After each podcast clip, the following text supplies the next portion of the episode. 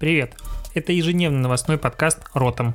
И я его ведущий Алексей Ткачук, автор блога native.ru. Каждый день я собираю главные новости из мира Digital и выбираю из них ключевое, чтобы это обсудить. Поехали!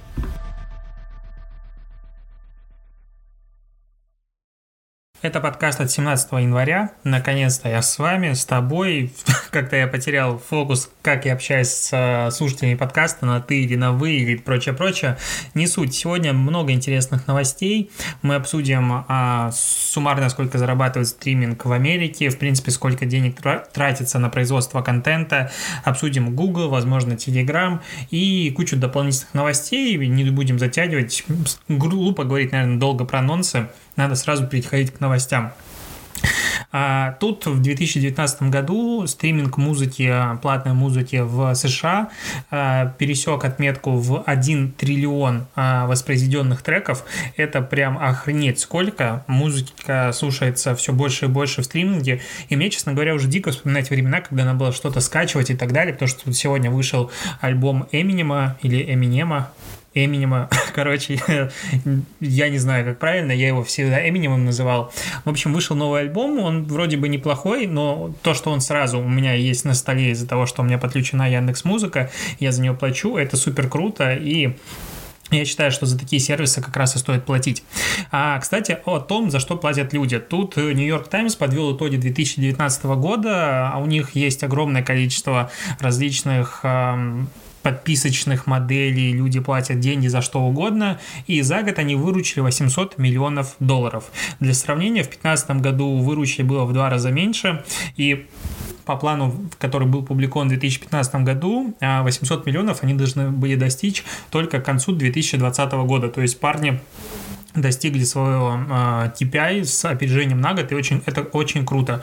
А за год у них прибавился миллион платных э, цифровых подписок. Я постоянно, честно скажу, думаю про это, потому что, ну, я считаю, что цифровая модель, подписка на контент, который тебе нравится, качественный, это очень честная штука, потому что чем лучше ты делаешь контент, тем больше у тебя подписчиков, тем больше у тебя есть ресурсов для того, чтобы этот контент делать, потому что качество не всегда равно трафик, качество не всегда контента не всегда равно равно а, эта статья интересна большому кругу людей.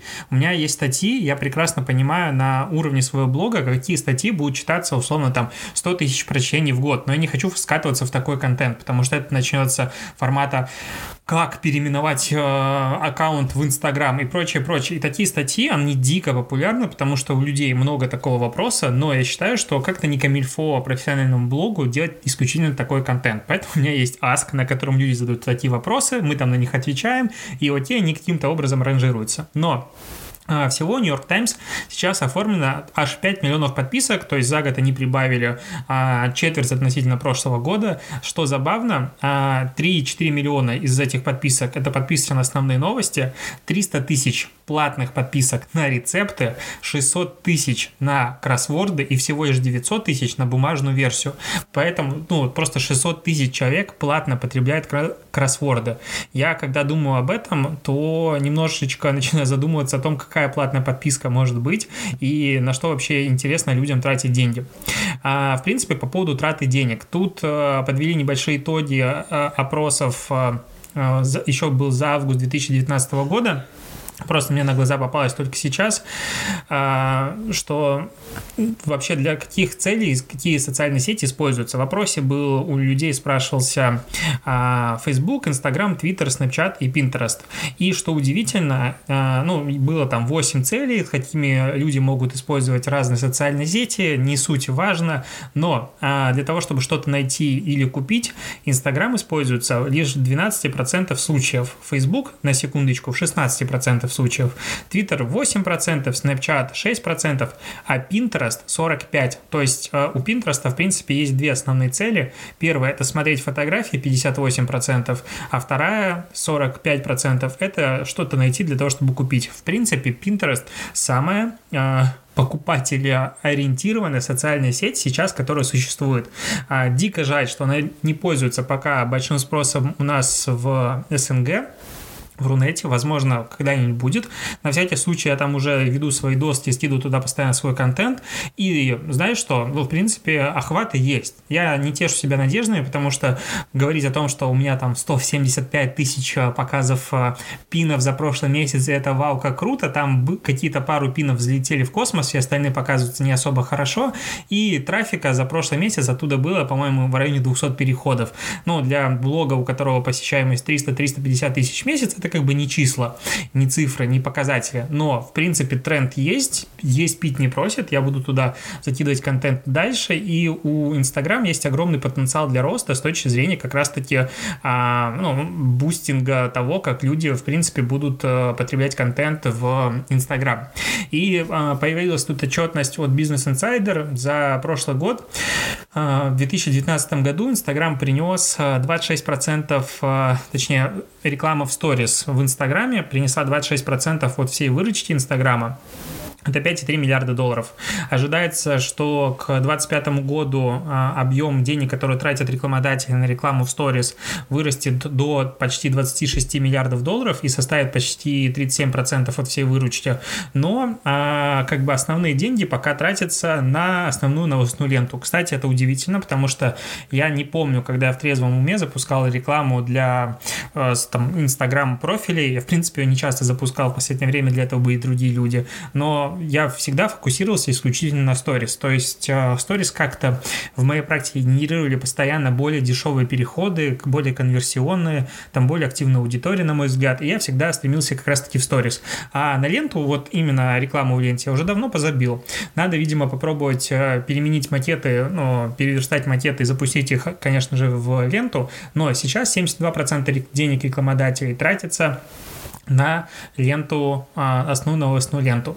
И, кстати, а, есть же еще новый третий рекламный формат в Instagram.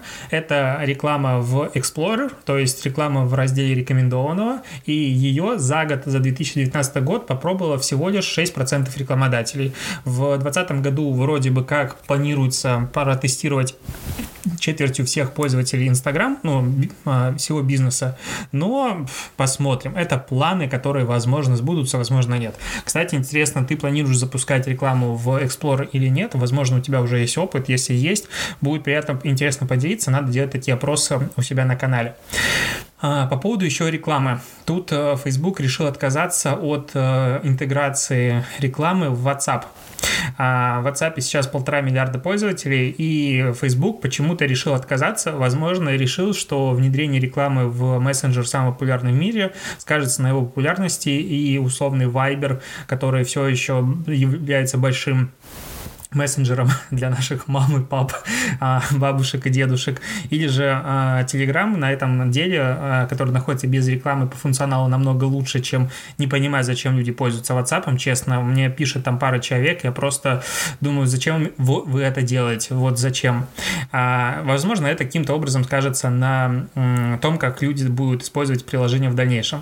Но сейчас Facebook решил сосредоточиться на том, чтобы создать экосистему для поддержки услуг э, для э, бизнеса, то есть чтобы бизнес платил деньги для того, чтобы связаться с конечными своими потребителями через WhatsApp и как раз монетизироваться с помощью а, этого.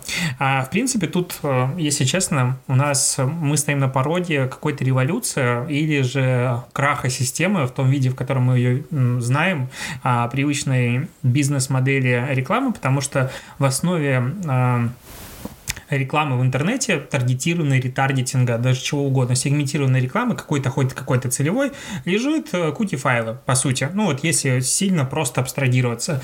И Google сказал, что с 2021 года, сейчас я проверю точно, с 2021 года или нет, так, так, так. И вот в новости, в которой я открыл, нет точной даты. А, конечно же, это прекрасно. А, да, в течение двух лет Google планирует отказаться от а, поддержки сторонних куки файлов в браузере Chrome. А Safari и Firefox уже запретили сторонним сервисам использовать куки для отслеживания пользователей на других сайтах.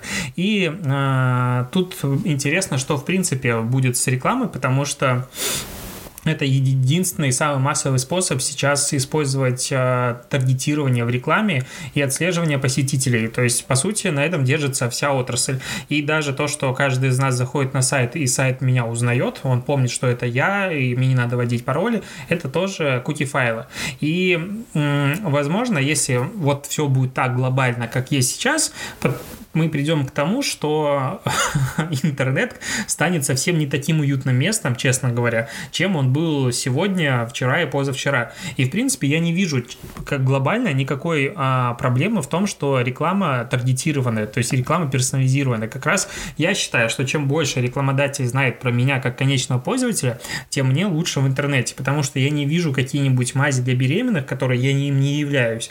И мне не предлагает фотограф в очередной раз какую-нибудь фотосессию, фотосессию для Тиндера или какая-нибудь еще прочая чушь, или мне не предлагают фотосессию свадебную, потому что э, я точно своим э, поведением и статусами, там, даже семейным статусом показываю социальным сетям, что мне это не требуется. Соответственно, если я получаю только релевантную для себя рекламу, мне же лучше как конечному потребителю, потому что реклама из просто какого-то фонового шума, который я стараюсь не замечать, она меня раздражает, она превращается в инструмент формата «Чувак, мы точно знаем, что ты тут в последнее время делал то-то, то-то, то-то, что-то, и вот наверняка тебе заинтересуют новые кроссовки, потому что ты тут смотрел на спортзал и там гуглил, в принципе, как бегать, и вот тебе беговые кроссовки, которые идеально тебе подойдут. Хлоп, допустим, и мне это хорошо. То есть я вообще, в принципе, люблю рекламу и не сильно а, рад тому, что вообще, ну, как бы существует такой глобальный наезд на индустрию.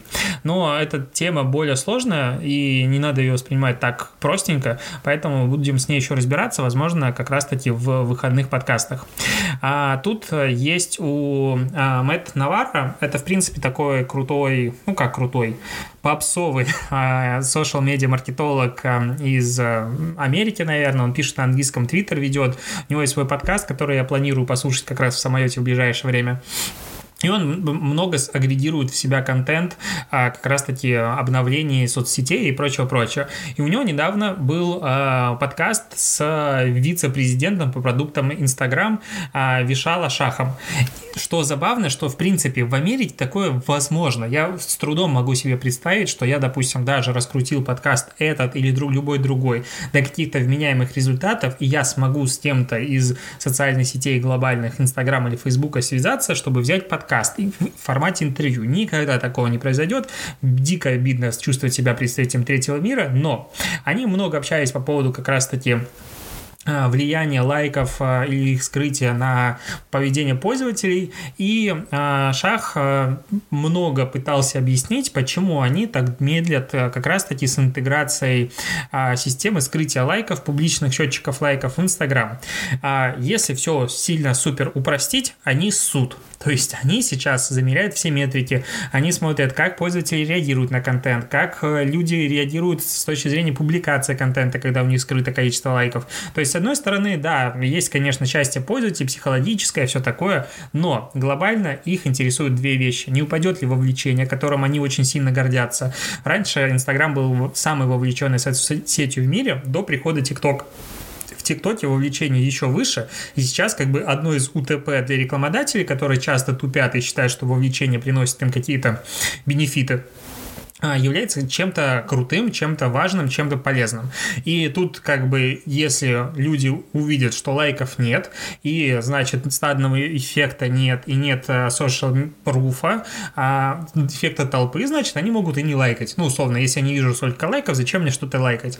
И, возможно, здесь теоретически есть какие-то а, спорные моменты, потому что если бы они видели, что скрытие лайков кратно повышает вовлечение и увеличение количества публикуемого контента, они бы давно выкатили это уже на всех. Но, видимо, а, менталитет пользователей в разных странах отличается, потому что они тестируют постоянно часть небольшую а, пользователей в разных регионах, смотрят, как а, то или иное нововведение сказывается на пользователей условной Бразилии или в России, потому что это по-разному. И глобального ответа на вопрос, почему они так медлят, он на самом деле не дал. То есть можно сильно не вслушиваться в эту новость. Ну, точнее, в это интервью. Но я все равно прослушаю, дам еще обратно потом свой фидбэк. Ну и, наверное, самое главное а, новость вчерашнего вечера, даже так, а, то, что Тильда немножечко, ну, как сказать, не немножечко, а даже очень сильно обосралась. Тильда тут заблокировала а, сайты о ростовском деле и московских протестах. То есть на Тильде есть, ну, плюс-минус новый функционал, называется, как он называется, сейчас скажу, потоки. Это штука, как новостная лента для быстрой публикации новостей. И в тот момент, когда ты хочешь ее подключить, ты а, обязан согласиться с а, обновленными, скажем так, условиями пользования, в которых сказано, что запрещается публикация контента с любой общественно-политической тематикой.